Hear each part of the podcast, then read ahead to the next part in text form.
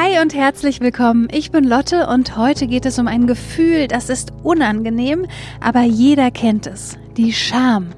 Manche Menschen sagen oder tun etwas, das ich peinlich oder total unpassend finde, und dann schäme ich mich fremd. Stellvertretend sozusagen. Seit 2009 steht der Begriff Fremdschämen im Duden.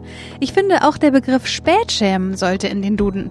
Damit sind alle Dinge gemeint, die wir uns vor längerer Zeit geleistet haben und uns später leid tun. Eine Freundin hat mir letztens erzählt, dass sie eine ältere Kollegin hatte, die immer zwei Einzelzimmer für sich gebucht hat, wenn sie beruflich unterwegs war.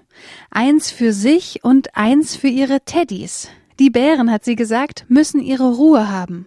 Wenn ich spät abends ins Hotel komme, schlafen sie schon.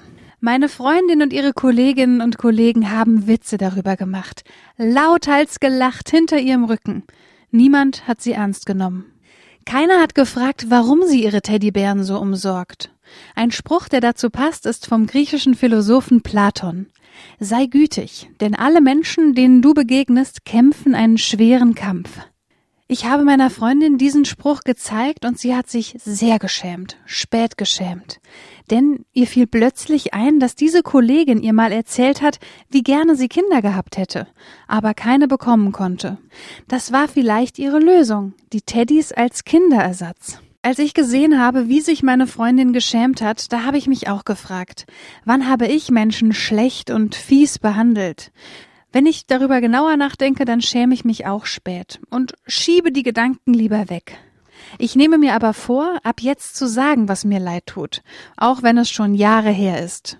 Denn dieses nagende Gefühl ist ziemlich unangenehm. Für welche Aktionen oder Worte schämst du dich und wie gehst du damit um?